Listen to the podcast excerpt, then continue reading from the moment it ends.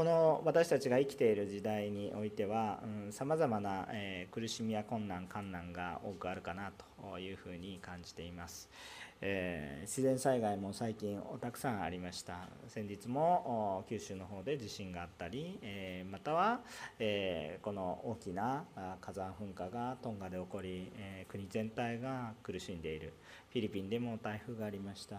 私たちもこのために寄り添っていきたいと思いつつえー、皆さんが捧げられている選挙献金の中からあ少ない額かと思いますが規模に対しては少ない額かと思いますが私たちのできる範囲でご支援をさせていただきたいと思っています。皆さんもぜひお祈りに覚えてください。また私たちがコロナの中で苦しんでいる人たちもまた多くいらっしゃるかなとそのように感じています。このように世の中が本当にはっきりとしない何が、えー、こうしっかりと私たちが頼れるものかというのがはっきりとしないような世の中に私たちが生きている中でもあこのキリストを信じる信仰そして福音というものがいかに大切なものであるのかということについて私たちが交わっていきたいとしましてこの昨年からこのクリスマスシーズンに入る前にずっとヘブル人への手紙の公開のメッセージをしていきました、えクリスマスシーズンに入りました。年末年始がありましたので、えテーマメッセージへと変わりましたが、えこの通読のこの公開メッセージというのは、えまだまだ続けていきたいと思いますのでどうぞまた頭を戻していただいてこのような不安定な不確定な時代においてしっかりと福音をつかんで歩んでいく。もちろん私たちはさまざまな支援や手助けというものがやはりあるべきです。これは愛の行動だからです。しかしいくらそのような行いがあったとしたとしても私たちに信仰の確信というものがなければそれらのものはやはり小さなものに過ぎずえ、虚しく終わってしまうそれらのものとともに、え神様の愛、え救いの確信、えこういうものが与えられていくことによって人々が強められ励まされ変えられていくんだもしそれがなければ非常に私たちのしていることもやはり予的なこととなり虚しいものいくら援助してもまた滅びるもの虚しさを感じるものとなってしまうと思います。しかし永遠に滅びることのない、えー、むしろ救われていくこの福音というものをこうしっかりと握ることができるならばあ本当にそれは私たちが捧げるもの以上の働きをなしそして人々に生きる力を与ええー、その小さな捧げ物を通して永遠の命を得ていけるようなそのような恵みがあることを私たちは思っていきたいわけです。ですからこのはっきりと何が一番大切で変わることのない力強い福音が何なのかということをはっきりと私たちが捉えまたこれを黙想しまたこの福音の中で生きそしてこの福音を伝えていくものでありたいと願います。私たちがこの福音福音と言っていますがこれはあキリストを信じる信仰によって全ての罪が許されるということが良い知らせということで信じることによって救われるということがあこの福音ということですけれどもどうぞ私たちがそのことを覚えていきたいと思います。今日はヘブル人への手紙は、まあ、その福音つまりイエス・キリストを注目しなさいこれを信じなさいと言ってるだけの書ですがえー、そのことを本当に噛み砕いていろいろな私たちの信仰生活の中に落としていっているようなものです。ですから今日この福音をしっかりと見上げていくために2つのポイントでお話をしたいと思います。今日の聖書の箇所から。まず第1番目のポイントは、福音はイエス・キリストの犠牲の上に成り立っていることを知りましょう。福音とはイエス・キリストの犠牲があって初めて成り立っているものだということを忘れてはいけません。福音はイエス・キリストの犠牲の上に成り立っているということを知りましょう。えー、本文の今日の本文15節から17節をお読みします。このように書いてございます。キリストは新しい契約の仲介者です。それは初めの契約の時の違反からあがない出すための死の実現死が実現して、召された者たちが約束された永遠の資産を受け継ぐためです。遺言には遺言者の死亡証明が必要です。遺言は人が死んだ時初めて有効になるものであって遺言者が生きている間には決して効力を持ちません。まあ、今日ここに書かれてある新しい契約とは何かというとまさにこれはイエス・キリストが全ての人の罪の身代わりとなって十字架で死なれまさに死なれそしてよみがえられ、えー、全ての人の罪を解決されたことを信じるまたは受け入れる信仰によってのみ人々が神様に対する罪から救われ神のことされ永遠の命を受けていくんだということを約束した福音のことです。新しい契約とは福音のことです。一言で言うと福音のこと。それちょっとずっと説明したわけですけれども。罪から解放される。新しい契約なんだ。じゃあそれ以前のもの、ね、古い契約とは一体何かというと10回に代表されるかつてモーセが神といや神によってですけ与えられたものですがあその契約。これは行いと人以外のものの犠牲によって人ではないものの、えー、犠牲によって、えー、自分たちの罪の裁きの身代わりを置いて、えー、この救われていく、え一時的な許しを得ていくというのが立法に書かれてあることです。これを立法と言いますね。以前の約束新しい約束は福音と考えていいと、ね、以前の約束は立法だしかし、えー、これは全くの別物ではないということも覚えておいてください。まあそういう別物だとする神学もあるにはあるんですが、えー、これは全くの別物ではありません。立法は人の力で成し遂げることができないことを知り、もっと大切な本物が必要ですよということを暗に示しています。まあ月のような存在ですね。月が輝いているのは太陽の存在を示しているということですね。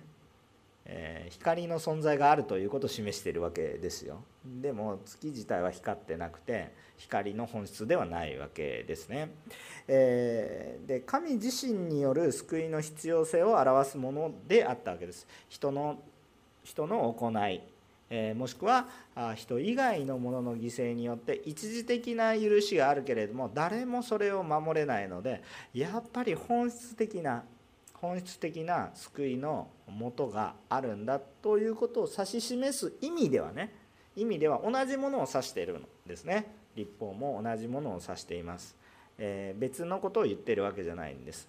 救いはこういうふうに願っている最低限のものが立法で示されているけどその最低限もものすごく高いハードルで誰も成し遂げることができない神様の水準があるんだということです。だから、えー、人が救われるためには人がさまざまな悩み苦しみ思い全ての悪いこと病気病いろんなものからのとらわれているものではなくそこからの解放は中毒もそうですけどどこからやってくるのか人の努力やまたはさまざまなあ他のものの犠牲ね他の人の犠牲によってもそれは成り立たないし最終的にはあ人の力ではない。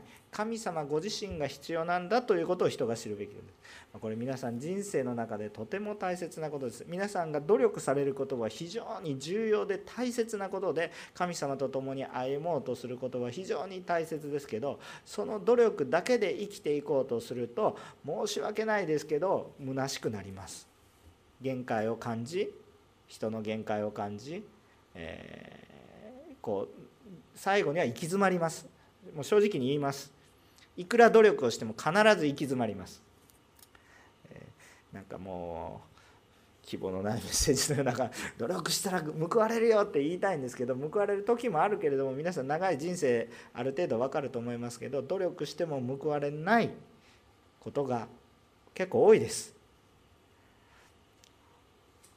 で皆さんの努力を無駄にしない報われないのではなく報われる方法が唯一あるんだとそれは神様にあるんだということを知ってほしいんだということです。人生どこに幸福を得るのかっていうことをいろいろ思いますけれどもなるべく若いうちにこれを知ったらいいと思いますね。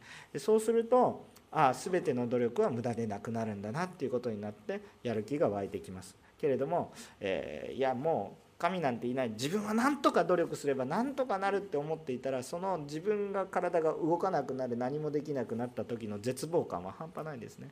でも神様がいるんだということが必要なんだって言ったら皆さんがもし体が動かなくなる何もできなくなる持てるものも全て失う。それでもあなたは神の栄光を表す人だという生きる理由があり生きる目的があり、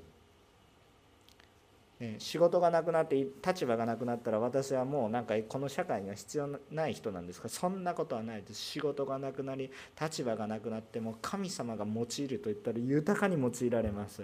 素晴らしい恵みがあるんです。だからそういうもう人知をはるかに超えたものがあるんだということを知らせる意味では立法というものはすごく意味があったと思います。あまあこう言ってもわからないという方も多くいらっしゃいます。だからやってみてください。えやってみて実際にじゃあ神様を否定して生きてみてください。必ず何十年か後にぶつかる問題にあります。初めて気づくんですけど聖書的に言うといろんな歴史から見て多くの人がそうやってようやく気づいていくんですけどどうぞ初めから知っといてください。最初から言っときますよ。人の努力では人は救われませんよ。初めから言っときます。でできないことをしないようにして。でできることをしてください。できるやるべきことを努力するべきでしょ。その間違った方向性に努力してもむ虚しくなるんです。だから価値のあるものに費やすべきです。皆さんの限られた人生をね。ですから初めから言っときますけれども、えっと、気づい気づいた時に遅いわけではないです。それはそれで素晴らしいことです。だから遅いということはないんです。気づいたこと自体が感謝なことですけれども時間が短ければもっと多くの恵みを受けることができます。だから若いうちにって先週御言葉語りましたけれどもあなたのそれは言ってないですね。まだ若いというなという御言葉ですけれどもまあ言いたかったことはそういうことなんですが、まあ、それを思うわけですね。ですから立法も別物ではなく神様の栄光を表すものであったわけです。しかしはっきりとその恵み自体神様自体っていうのがこの福音というわけですね、え福音というのは新しい約束っていうのはもうダイレクトにこう表していくっていうことです。人の努力による罪の対価ではなく神ご自身の働きによって私たちが救われるんだ。イエス・キリストという人の身代わりとなってくださる対価がある。このイエス・キリストが死なれるということ神である人が死なれる。この神である人が全てを捨てて人になられてそしてその方が全く完全な全く罪のない清い方だからこそ全ての人類の罪を背負う価値があったわけです。神であられる方ですから人が何人いようとこう、まあ、天秤があったとしてね神様イエス様がいてねねで全てのこれからこう世界の始まりからあった人類全てがあってねどっちが重いかって言ったらイエス様の方が重いんですよ。はっきりと言いますけど私たちを作った方ですからねイエス様はね。だからイエス様の方が重いんです。この方が私たちのために犠牲となられたのでだから全ての人が救われる価値があるわけです。全ての方が全てを投げ打って私たちを救われたから全ての人が救われる条件がもう整っているんです。これから条件を整えるわけではないです。何か皆さんが頑張って進学勉強をしたから救われていくわけではないです。たくさん奉仕をしたから救われていくわけです。もう圧倒的な比重を持たれている神様が私たちのために全てを投げ打ってくださったので私たちよりはるかに価値が私たちよりもはるかに重い方が私のために全てを投げ打ってくださったのでもう全ての人が救われます。それをまず覚えてほしいんです。私の努力で私は救われるこっちに行くんだってそういう努力はもう無理無理です。絶対に届きません。しかしそれは神様が豊かに私たちの方にやってきてくださったので私たちはまさに救い上げられる。そういうことを言ってるわけですね。で今日はこの聖書の箇所はこの福音の効力について遺言というふうに約束されてますね。遺言というふうに表現されています。遺言はその人の肉体がまあ、尽きる時といいますかその肉的な命ね私たちの永遠の命霊的な命の方じゃなくてこの世での人生が終える時死というものに直面する時、えー、遺族に対して自分の意思を伝える最終手段ですね最終手段です。そしてそれは一度死というものを通り過ぎるとそれは決して変わることのない約束になります。決して変わることのない。遺言の特徴として変化しないということです。あの生きてる間はいくらでも書き直すことができますよ。皆さん遺言書いたことあります？えっとちなみに私はたくさん書きます。えー、なんです？なんでですか？って皆さんちゃんと死の準備してなさいよって。若い若い若い人財産持ってなくても死の準備はちゃんとしときなさいということです。私はどんなに安全な地域に行くともアウトリーチに行くたびに書きますよ。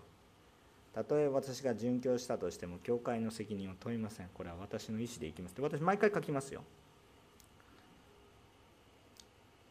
別にそれは別に日本から韓国韓国にアウトリーチ行く時だって書きますよ。それはもうまあまあどういうところに行く時もあの主が召されればその時だっていうことを思って確信を持っていくわけですけど皆さんもぜひそうやられるといいと思います。私たちはいつ主に召されるか知らないからですね。でもそういうようにしてね私たちはそのあこの世に私たちの人生には限りがあるということをしっかりと認識した上で生きるっていうことは皆さんの人生を生き生きとさせますから、ね、ぼーっと生きていて知らないうちに死んでしまう。そういうことではなく価値のあるものとして時間を使っていく。主に捧げていくような生き方に変わりますから。どうぞされるといいと思いますしああ私はこの世を生きているため誰のために生きているのかなってまた実感することになりますね。また私の持っているものは全て私のものにならないっていうものを実感できますね。ですから本当に、えー、良いと思いますよ。まあそんなに真剣に書かなくてもいいですよ。あの特に若い人ね。でもなんとなくでもいいから考えて書いてみるといいと思いますよ。でもそれは卑屈になって書くことじゃなくてああ私は主のもとに行くんだからっていうことを思いながら、えー、されるとよろしいのかなというふうに思います。ただ本当に主に召される時にはその遺言は今まで軽いなんか冗談のように言っていたそのことが急にガンと重くなります。分かりますね？生きてる間は何とでも消しゴムで消せばいいんだよ。これ何の効力もないんです。あそういうふうに思ってるのね。ふんふんふんっていうだけの話です。生きてる間はね元気なうちにねいくらでも変えることができます。しかし一度召されるとそれはものすごい効力を発揮します。もう亡くなった方の意思だからって言われたらもう誰も文句言えません。皆さんお葬式に、えー、いた時に亡くなられた方のね意思だからこういうふうにしますって言われたらもう何であろうが大反対しようが、うん、遺言だから従いますって皆さん従いますね。すごいものがあります。だから皆さん信仰の足跡をちゃんと残しておくんですよ、ね、自分のお葬式自分を偶像礼拝自分を偶像にするなってちゃんと書いとかないとダメですよ。子孫がちゃんとあのイエス様を信じてるかどうかっていうのはね分からないしせっかく自分が信仰生活を一生懸命したのにねね偶像にさせられたらたまらないでしょ。ほっとくとそうなる可能性ありますからね。しっかりとちゃんとね意思を伝えておくということが大切さあ私たちの人間の社会でもそれぐらい遺言っていうのは価値のあるものですね、えー、そして受け継ぐものを明らかにするものですね、えー、イエス様が私たちに与えてくださった福音も遺言的な意味があります。それは一体何かっていうとまず変わらないっていうことです。永遠に変わらない約束。もうこれは変わらない。そしてこの遺言というものは与えるものがありますね。遺言の一番のなんかこう一番重要なことはもちろんその霊的なことだと私は個人的には思いますがしかし世的には何かって言ったら相続財産で争うなということですよね。相続財産で争うなということです。神様が与える相続財産は滅びるものではなく滅びない永遠の命を与えます。滅びる世のものではなく滅びない永遠のものを与えられます。そのことを私たちがはっきりと認識する必要があります。そしてこれは遺言であるがゆえにイエス・キリストが死なれているという現実がそこにあります。もしイエス様が十字架で死なれなければ私たちは何かこう何て言うか空想の世界に生きているようなものです。しかしイエス・キリストが死なれたという事実がこのことを重くしています。本物にしています。だから私たちはこのことを忘れてはいけない。イエス様が本当に十字架で私のために死なれたんだそして私も神のこと神の栄光を受け継ぐ者として相続財産を受け継ぐ資格があるとイエス様が死なれたがゆえにその資格が生じました。イエス様が死なれてなければ私たちにその資格はありません。だから遺言的な意味があります。そしてこれはすごい強い影響力を私に与えます。受け入れればその通り確実に相続します。勝手に放棄してしまえば相続できないと思いますがだから受け入れるだけでああそうですね。相続しますと意思表示すれば相続するんです。何を？神の子としての永遠の命を相続していきます。そのことを約束されているわけですね。さあじゃあこのイエス様のこの願いじゃあ遺言って言っても別に遺言書があるわけではないです。じゃあイエス様の願いというのは一体何なのかこれをちょっと確認したいと思いますね。ルカの福音書の23章の34節ですね、え非常に有名な箇所です。ご一緒にお読みしましょうか。せっかく前に出してくださっていますので、えルカの福音書23章の34節ご一緒にお読みしていきたいと思います。このように書いてあります。3はい。その時イエスはこう言われた。父よ彼らをお許しください。彼らは自分が何をしているのかが分かっていないのです。彼らはイエスの衣を分けるためにくじを引いたってこういうことが書いてあります。ね。彼らをお許しください、ね、イエス様の遺言です。まあ、あのもちろんこの十字架の上で語ったあこのイエス様の思いですね。イエス様は私たちをどうしたいんですか？彼らを許してください、ね、彼らを許してくださいと言ってるわけです。父なる神様に。何をしてるかわからないから。何をしてるか。たとえ何をしてるか分からなくても許してください。気づく時が来ますから。許してください。これがイエス様の思いですね。非常に強い思いです。十字架の上で。自分を今殺しに殺して、えー、もう殺しにかかってきても殺すのが分かってる人たちに向かって何をしてるか分からないから許してください。罪人を許してください。これ主の思いです。主の遺言ですね。私たちに対する言葉ですよね。いろんな言葉が私は科学だとかね。我が霊を見てに委ねますとかね。我が神我が神どうして私をいろんな言葉がありますけれども私たちに対して私たちのために語られている言葉はっきりと語られていますね。父よ彼らをお許しください。何をしてるか分からってないのに。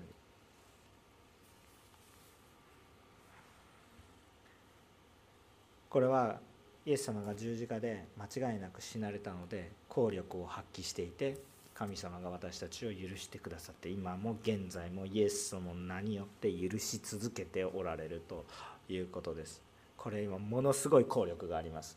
私たちが分かろうが分かる前が許し続けています。すごい忍耐です。それは愛するイエス・キリストによって。神が最も愛されるイエス・キリストによって。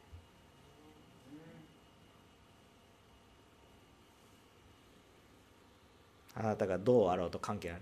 あなたが受け入れようと受け入れまいと神様は許すという前提を持っています。ただその遺言を受け取るか受け取らないかはあなた自身の問題です。神様はもう許すっていうことを決定してるんです。受け取れば許されます。でももう一つだけねこれは今日の主題のところではないんですけれどもイエス様復活されました。そして天に昇られる時にまた思いを言っておられます。イエス様の遺言のこの福音のところに私が救われるだけじゃないんだよというところをちょっとだけ触れておきたいと思います。マタイの福音書28章の18節から20節を読みたいと思います。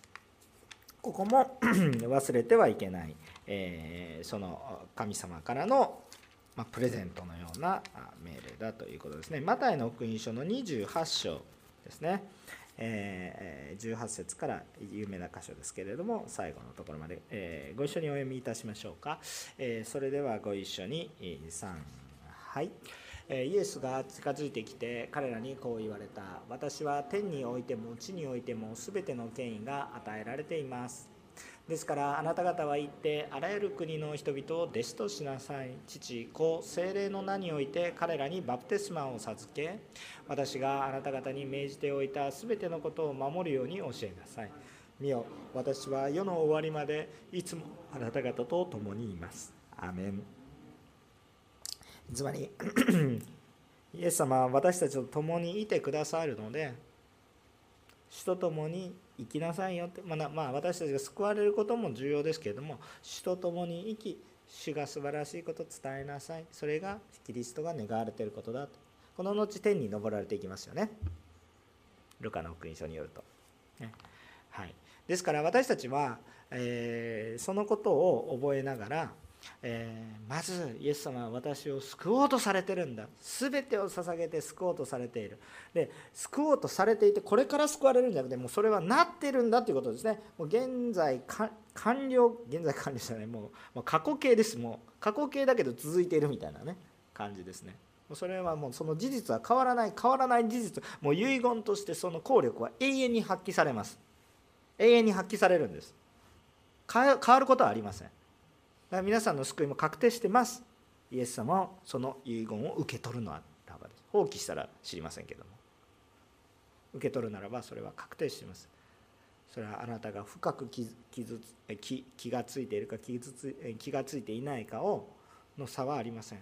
ただ受け取るだけでその主の救いはあります。ただし主はまたさらに思いを持っておられてただ救われて「はいよかったですね」じゃなくて主とは共にいたいと思っておられそしてこの福音が素晴らしいよって共に分かち合いたいとねそのように思っておられるっていうのがこの主の思いだっていうことがはっきりと分かりました。私たちのクリスチャン生活でこれ根幹ですよこれね。根幹ですね。私たち何を信じてるんですか？どう生きるべきですかって言ったらこれが基本です。これが基本。イエス様の思いで生きるっていうことです。そうじゃないかったら死んだも同然ということです。十字架で上で叫ばれたイエス様の願いそして天に昇られる前に人々に残した命令これがまさに主の思い、えー、つまり全ての人がイエスによって裁きではなく救いを受けていくっていうこと。全ての人が全ての人が私だけじゃなくて全ての人が裁きではなく救いを受けること。これが主の願いですね。一人も滅びることなく永遠の命をっていうのが主の願いですね。当然私も含まれています。私もなんか駒みたいに扱われて使い捨てのように捨てられるわけではありません当然その中に私も含まれています。でももう私は含まれたから主と共に苦しみであっても追っていきたいと願うわけですね。そして私たちが確実に先ほどから何度も強調していますがイエス・キリストは私たちのために確かに死なれました。私たちの信仰生活が長くなるとこの現実が風化しやすくなります。イエス様が死なれたのは当然のことだぐらいな感じで思ってしまうことがあります。私たちも普段ね、えー、家に帰ってこうお湯が出てくるは当たり前のことでしょ。ちょっとお湯が出なかったらブーブーブーブー文句言ってなんだこの会社は性能が悪いな。そんなことではないです。まず恵みなんですね。恵みを忘れて特に震災とかさまざまな災害の中にあるとあこれは普通のことじゃないんだ。インフラが整っているっていうことは普通のことではないんだ。とっても良い恵みを受けているんだということを私たちが忘れて生きると傲慢な生き方になり本質を見失いますね。私たちもイエス・キリストの恵みの中に生かされているんだということを忘れると非常に傲慢になります。ですから私たちクリスチャン生活の中ではっきりと覚えていきましょう。今日私のために本当に死なれた方がいるということを忘れてはいけません。今日なぜあなたは礼拝するんですか？私のために死なれた方がそれを願われるからですよね。でもこれ忘れてくるとどうなるんですか、まあ、礼拝、まあ、今日ちょっと都合が悪いからまあどうでもいいんですって。あなたの信仰生活は風化してますよ。何を忘れてるんですか？あなた直接のためにあなたのために勝手に勝手になんかねよくわからない。自動的にこういうふうになる権利が私には救われる権利がありますがそんなこと考えあなたに救われる権利はありません。資格が生じたのはイエス様によってです。だからこれを忘れると私たち信仰生活がもうものすごく自分中心になります。忘れないでほしいのは私のいいですか？なんかもう多くの人のためになんか世界の偉人が何かをしてくれたんではなくてあなたのために私のために主は十字架でいいですか？死なれたんですよ。それが皆さんのうちの信仰生活に現実となってますか？それがはっきりとしたら主に仕えることっていうのは喜びになります。主に捧げるっていうことも喜びになります。捧げるほどに主が祝福してくる捧げられるほどに主が祝福させてくださってるっていうことが分かってくるわけですよ。主が私のために死なれたっていう現実を忘れてしまうと不平不満だらけになる。なんで教会はこうなんですか？なんで牧師先生はこうなんですか？なんで奉仕しないといけないんですか？なんで使えないといけないんですか？なぜ苦しみを負っていかないといけないんですか？そもそも主が私のために死なれた。私を救うために全てを投げ打って死なれたという現実が私たちの目の前に現実となっていなければ皆さんの信仰生活ただの宗教生活になります。人格的な出会いをしてないんです。皆さんどれぐらいの犠牲が私が今日礼拝するために払われているかっていうことを忘れてはいけません。地球よりも重いですよ。それぐらいの犠牲が払われてる。ということを私たちは絶対にどこかにね忘れあのね正直言いますよ。こんだけね厳しく言ってるのは私を忘れそうになる 私もなんかもうあんまり恵みのぬるま湯の中に使ってて忘れてしまいましたあもうなんかこれがなんかぬるいなとか言ってね。もう本当怒られそうですよ。もう私もメッセージしながら主から怒られそうですけれども本当にお前お前そう言ってるけどお前自身忘れてないかって怒られそう。本当に私たちがもうこのイエス様が私のために死なれたんだということをが分かったら分かったらなんかもうちょっと私が恥恥かくぐらいのことはもう何でもないかなって思い思えるようになってきますね。そのことが私たちの信仰生活の土台になければならない。だから生産式どうなんですか？主がもう一度来られるまで主の死を告げ知らせるのですと。何度も何度もコリント人の手紙私も読んでるでしょ。キリストの十字架を忘れないために。覚えるために。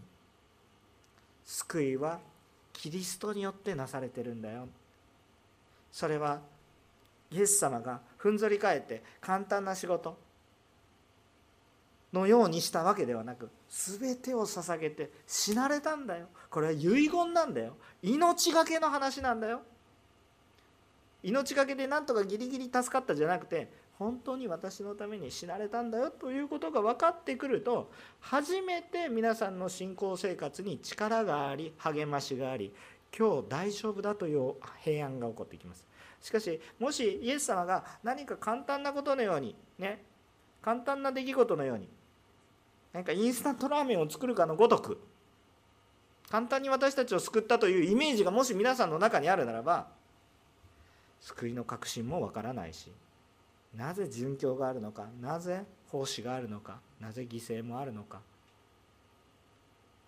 なぜ苦しみが喜びと言えるのか？全くわからないと思います。ご利益宗教になるからです。良いことをしてくれれば信じる。苦しいことがあるならば信じない。そうじゃないんです。信じようが信じまいがあなたの命のために死なれた方がいるんだという事実が私たちの中に現実となるならば私たちの信仰生活は非常に土台のある揺るぎないものに変えられていくんでもちろんねそれがあるから自分が全部できるわけじゃないんですよ。賭けだらけですけれどもそのことを覚えるだけで随分変わるということです。っていうか全く変わります。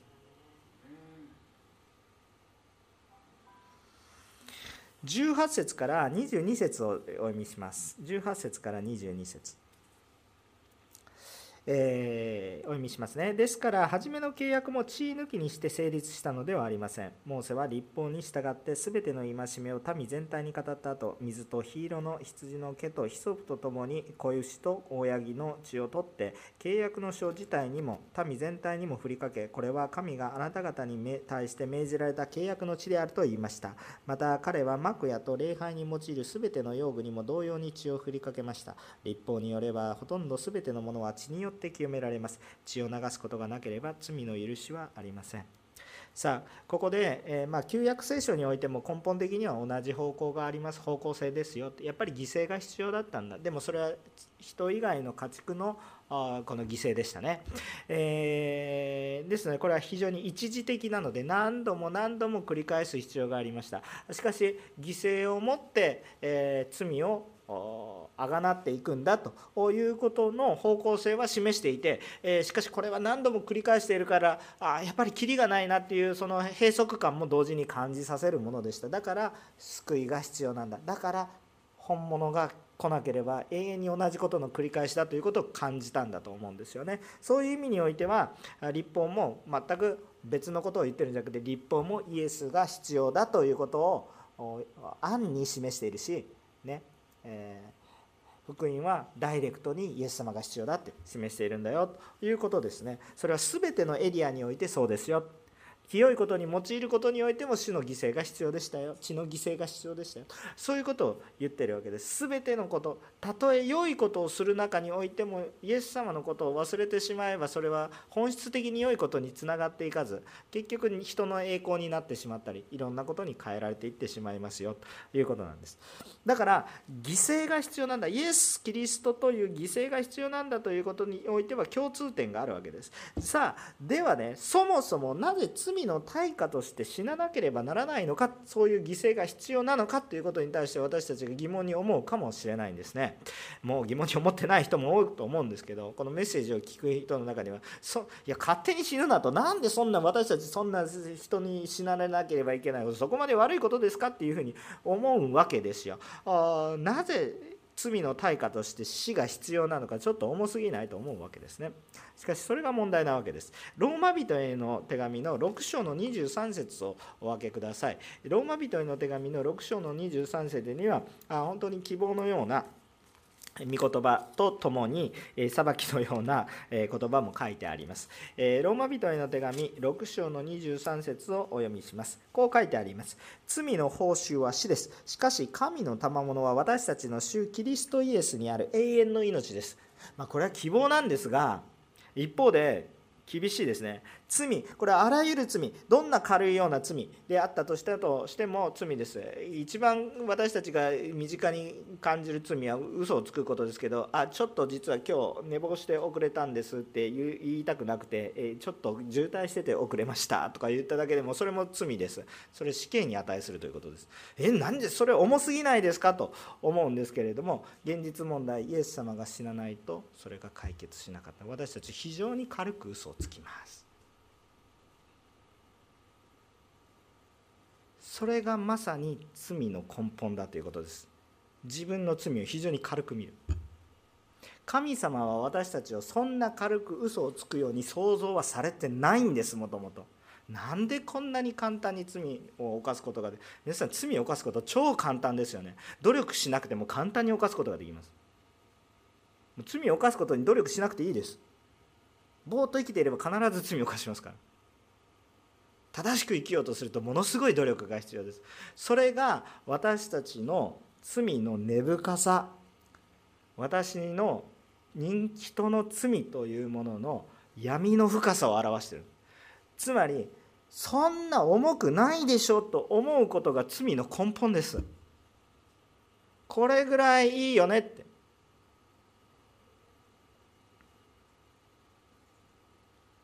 でも十字架を見たらこれぐらいいいよね。イエス様どうぞ十字架にかかってください。目の前で私のために血を流し。その罪の重さの現実を私たちはまあこれぐらいいいよねってするんです。私たちは。でもねもしイエス様の死が目の前に私たちのうちに本当に現実だったら今日ちょっと僕罪を犯したいんでイエス様どうぞ十字架にかかってくださいって私たちは何回も何回も何回も何回も言ってるんですイエス様の十字架が風化する。これは命がけの遺言だったということが風化する。これぐらいは許される。何度も何度も。宗教生活に入って。なんか悪いことしてもこれしたらまあ帳消しですよ十字架が見えてない。イエス様の死は私のうちに現実になっていないといくらでもそうです。もうでもねそれがねいくら頭で分かっててもねいいですか？ちゃんとね安心してください。安心してはダメなんですけどあの私も含め皆さんも弱いものであること神様十分によく知っておられます。だからイエス様が十字架があるんですよ。ね。ペテロだって3回知らないって言ったけど復活された後ねイエス様が「それでも私愛するかい?」って言って3回聞くんですもうなんか心が痛くなるようなやり取りですけどそれでも主はちゃんと大丈夫ってペテロを用いて行きますよねイエス様は私たちの弱さも含めて覆い隠す何をしてるか分かんない。でもそれぐらい私たちが分かったつもりになっても今日イエス様を信じてると思ってもやっぱりまだまだ分かってない。もっとイエス・キリストの十字架が現実になったら私たちもっと目が覚めます。分かりますか？キリがないぐらい目が覚めます。それぐらい私たちの罪っていうのは闇が深い。でもイエス様の愛の方がもっと深い。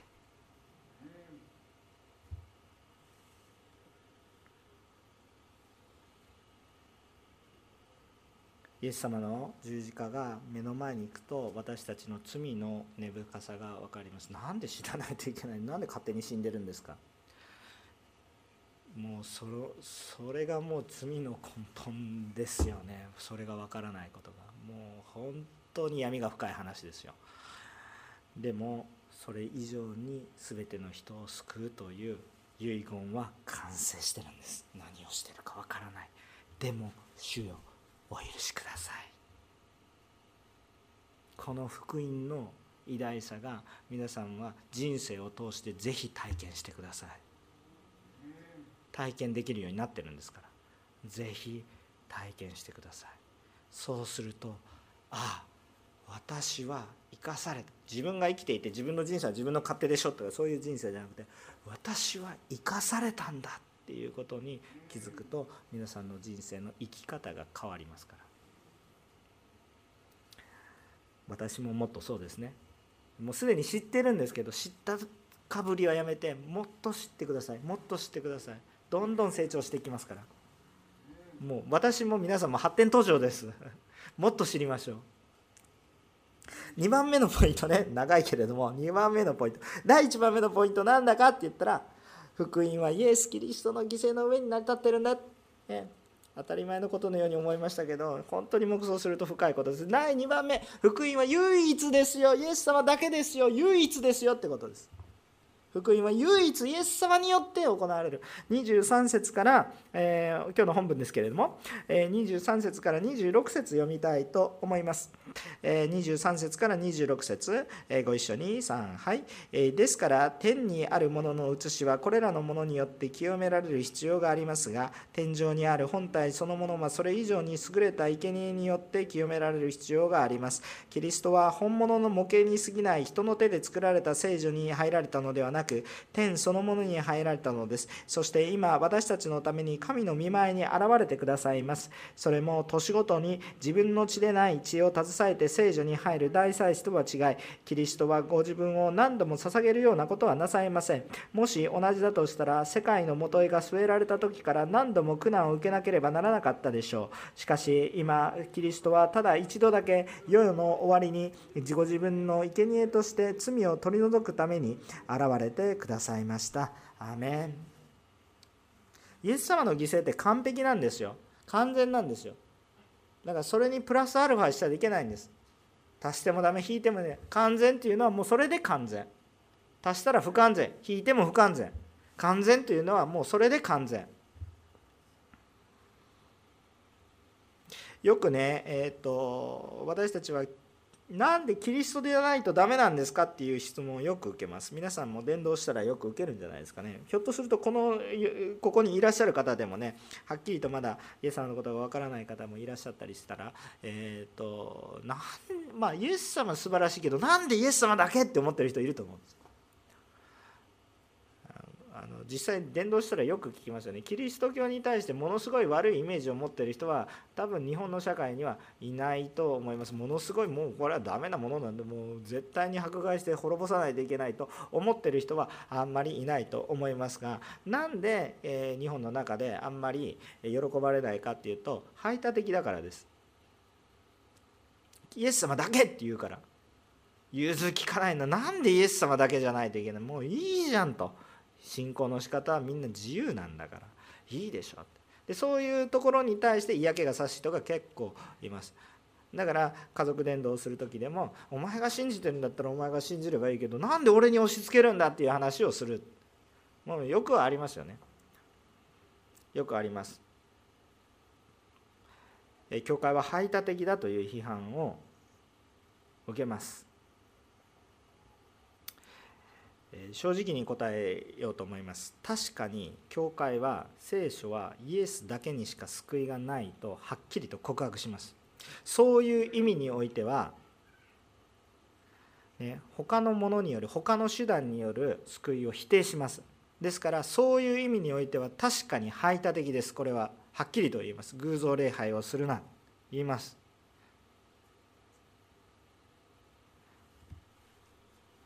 もしそれ言わなかったらもう教会じゃないですからねって言ったらもう表現まあ私いつも表現ね後で批判されるかもしれませんがもうでもそれそれ言わなかったら教会じゃないです正直ね。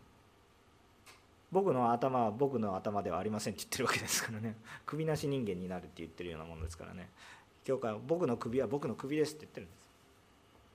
だから教会の頭はキリストですって言ってるんですから、ね、こう僕の僕の首はちょっと一番傷つかないかなと思うのでちょ 僕の首は長老ですとか言ったら僕気持気持ち悪ってなるわけですよ。それおかしいわけですよ、ね、すいません、ね、許してくれると思ったので そういうふうに話しましたけれど僕の首は僕の首なんですね西山の首は西山の首になってるわけです。でも西山の首の本質的なものはキリストなんですね。でもこれがないと生きていけないわけです。確かに教会はイエスだけにしか救いがないことを話します。なぜですか？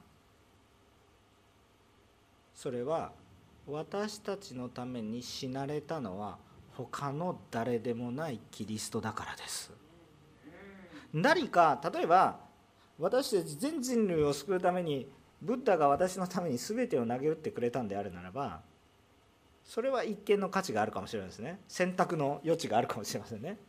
いやでもないんですよ。何て言うんですか？修行して登ってこいって言うんでしょ？救われるためには悟りを開かないとダメなんですよ。自分で努力しないとダメなんです。全く聖書言ってることとは違うんです。いいですか？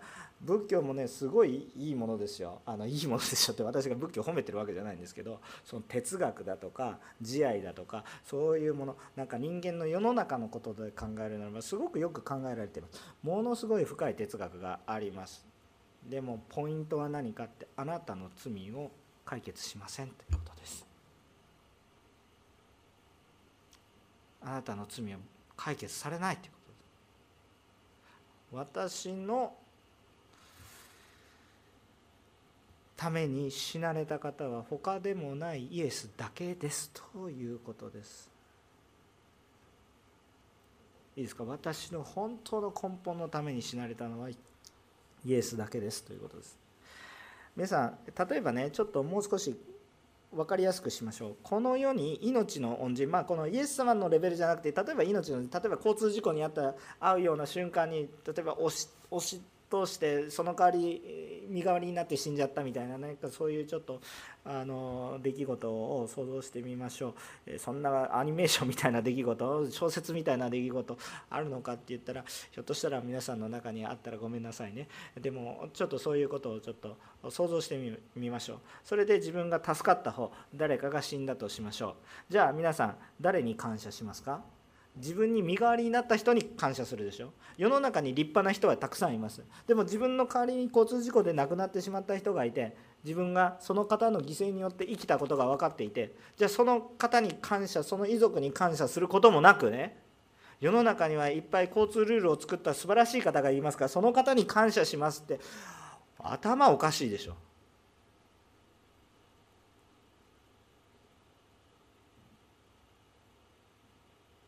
誰に感謝するべきですか？まさに犠牲を払った人ですよ。立派な人はいっぱいいます。でも立派であろうが立派でなかろうが犠牲を払った人に感謝するべきなんです素晴らしい教えを説いた人に感謝するのではなく犠牲を払った人に感謝するんです。当たり前のことですか？私たちは当たり前のこと言ってないんです。いや素晴らしい人世の中にいっぱいいる。なんでイエスじゃないといけないんですか？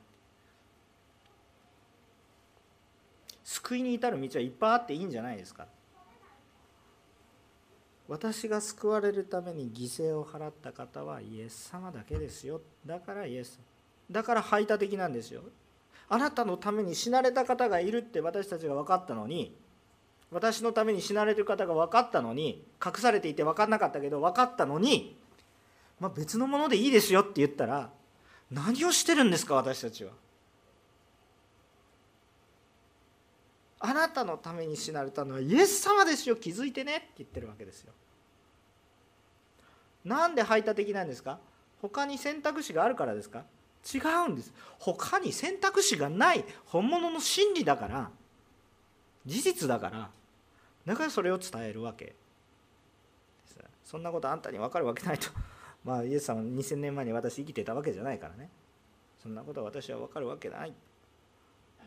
言ってるかもしれませんが皆さんどうやってかつての歴史を信じるんですか？どうやって信じるんですか？今も昔も変わりませんよ。皆さんどうやって織田信長がいたことを信じてるんですか？見たんですか？あなたは。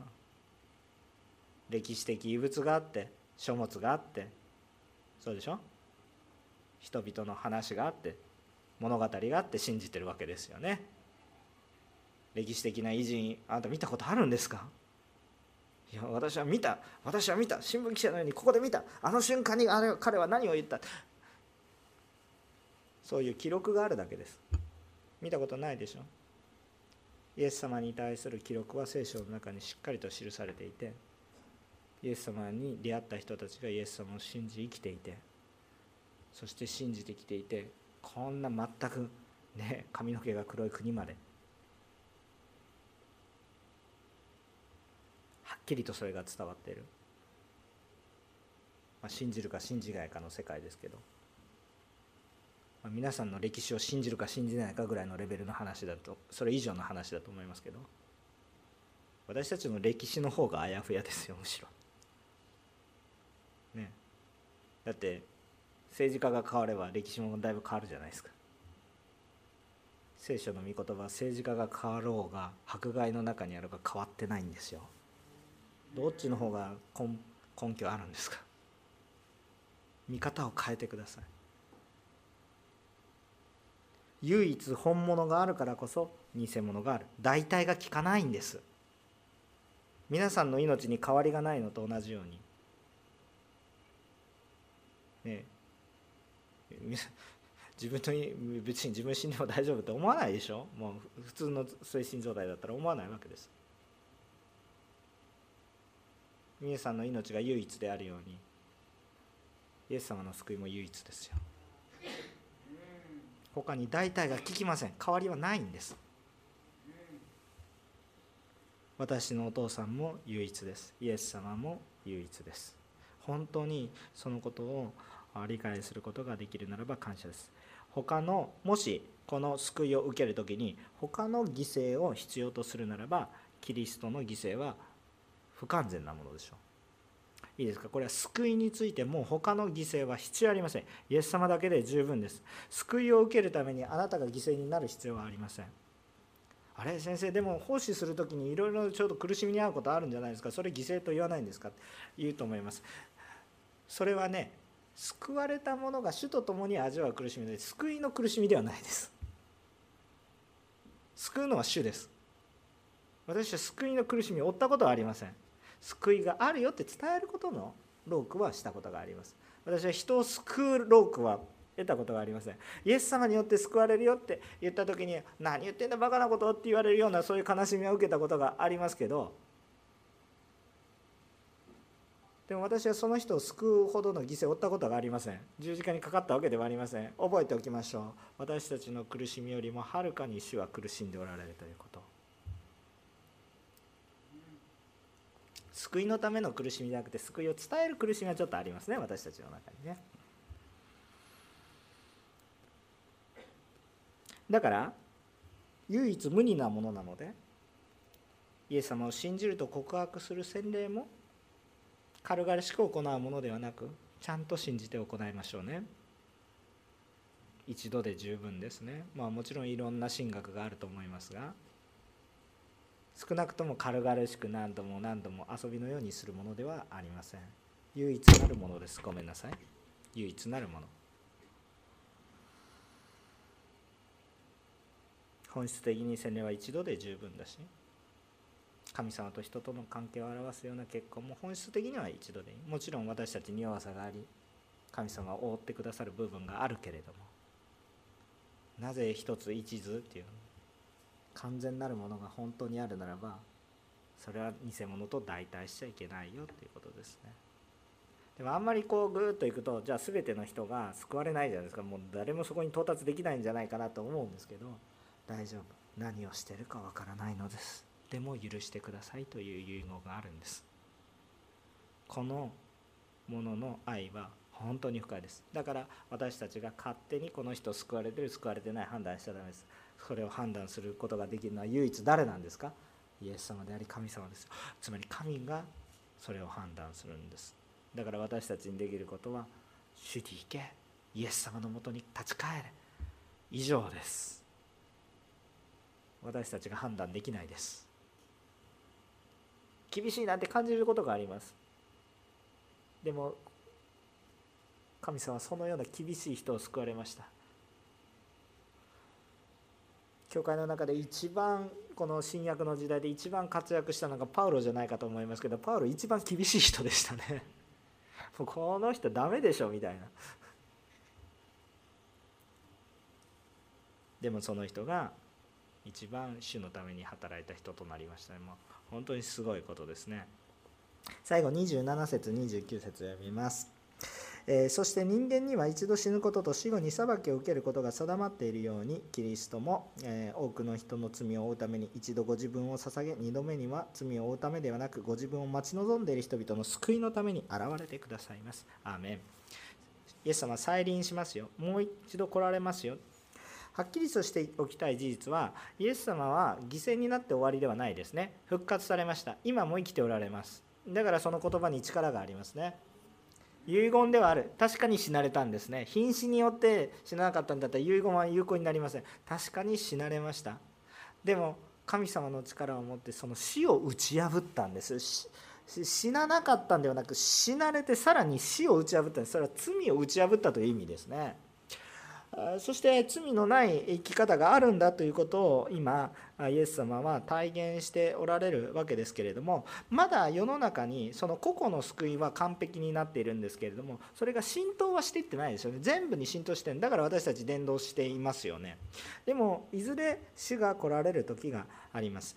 その時に私たちが覚えておきたいことは何か。必ず主の前に立ちます。イエス・キリストの前に私たちは立ちます。イエスは唯一の方で本物です。ですから私たちが罪人であろうが罪人でなかろうが関係なく主の前に立ちます。その時に私はあなたを知ってると言われるか。あなたは誰ですかと言われると大きな違いがあるわけです。基本的にどう言われると思いますか？安心してください皆さんイエス様のことを少しでも思ってお前あの時こんなことしたらあんな根掘り葉掘り説明されませんイエス様助けてくださいと思っているならば私の愛する子だって言ってくれると思いますよ。ね、私たちはすぐああの時あんなことしたあの時こんなこともしたとかでバーってフィードバックしてあイエス様の前に立てないじゃなくてもうその時が来たら嫌おがなく立たされますけれどもイエス様を知っているというその一点だけにおいてあれもこれも全部何をしているのか分かんなかったねと言って救いの中に導いてくださいますよ。ただイエス様に知られていればね。主を受け入れていれば。主は私たちの弱さも知っておられます。でも私たちは主の前に弁明することになります。なぜ私を知らなかったのかって弁明することは非常につらいね。チャンスないですよね。だからあのいつまでも豊かにどこまでもチャンスは広がってます。遅れることはありません。私の命の日の限り遅れることはないです、ね、私はおじいちゃんになりました。おばあちゃんになりました。それでも遅くなりません。示された時が一番若い時です。ね、本当に遅くはないです。それで祝福を受けていくことはもう間違いないです。間違いないですけれどもそれが永遠に続くということはないです。主がもう一度来られる時それは私にとって救いとなるか？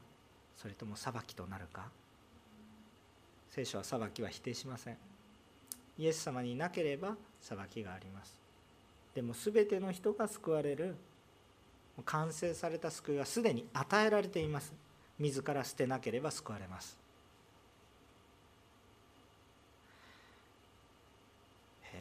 またそういうねあの排他的性とか言われるでしょ？でもだから排他的とかそういう頭で考えるんじゃなくて目の前にイエス・キリストの十字架を置きなさい。あなたのくだらない空想や論理やそういうものいっぺんに吹っ飛びます。頭の中でかそしてこういう場合はどうだこういう場合はどうだ。黙りなさいということです。そういうことはやめなさい。ということです。目の前に事実とイエス様の犠牲がある時あなたはどう反応するかということです。唯一無二の神の素晴らしさを私たちは賛美し続けたいと思います。主がどれほどのことを成してくださったのかということを感じると私たちの体は自然に動いていきます。私の唇も自然に動き始めます。こう切迫感を感じるんです。せずにはいられなくなってくるわけです。能力とか関係なくて何かしたい。ななんとかしてあげたい。そういう思いが私たちの中に迫ってきます。自分が体験した救いがいかに素晴らしいかを分かれば分かるほど私たちの人生が変わります。信仰生活伝道宣教働きに力が与えられてきます。どれだけのことを主がなしてくださっているか。そしてそれほどにまで私たちを愛してくださる主の愛を感じるので私たちがもっとできることは何もないんだけど主に喜んでもらいたいという思いがあふれ始めてじっとできなくなってくる精霊十万になってくる。この唯一無二の神様の素晴らしさを私たちは賛美し続け福音を明かし続けるものでありたいと願います。イエス様の十字架忘れないでください。イエス様の救いは唯一ですよ。他に救いはありませんよ。足すこともダメ引くこともダメイエス様だけですよ。本当にそのことまあ当たり前の話をしましたけどクリスチャンにとってはね。でもやっぱりイエス様の十字架を思い出すと深くなるでしょ。軽い話でしょ。分かったよなんて簡単に言えないでしょ。今日少しでも主の十字架を私のうちに受け入れて今日皆さんが慰めを受けてくださりまたビジョンを見ていただければ嬉しいかなと。そういうふうに思います、えー、私もですねこれは祈りの課題になってくると思いますが、えー、ぜひこの福音のことをぜひ若者たちに伝えていきたいというふうに願っています。今あのえーと、横浜のおんぬり協会今、大きな今宿題が与えられていてね、えー、まあ、ちょっとリーダー会を通してから、まあ、公式的に発表したいと思いますけれども本当に、えー、若者のためにちょっとこのコロナ禍の中ですけども少しいろいろなプロジェクトを行いたいと、えー、思っています、えー、それは少し大きな規模になると思います、えー、どうぞぜひ私たちが主のビジョンについていけるように、えお祈りをしていてまあ主のビジョンであればそれ開かれると思いますね、え人間の思いであれば閉ざされると思いますがあ今年、えまあ、そんな近いうちに、まあ、非常に近いうちにまた示されていることがありますので、えそれを行っていきたいと願っています。本当にこの素晴らしいイエス様のことがあ本当に、え若いうちにね知ることができる。そういうことが私たちの教会やこの横浜や神奈川県全体の中において、まあ、身近なところにおいてという意味ですよ、まあ、別に東京でもねソウルでもいいんですけれどもしかしまあそれが起こっていってほしいなと。そういうふうに願っていて私たちもこれに使えるものでありたいなと願っています。どうぞ皆さん共に祈っていきたいと思います。一言お祈りをいたします。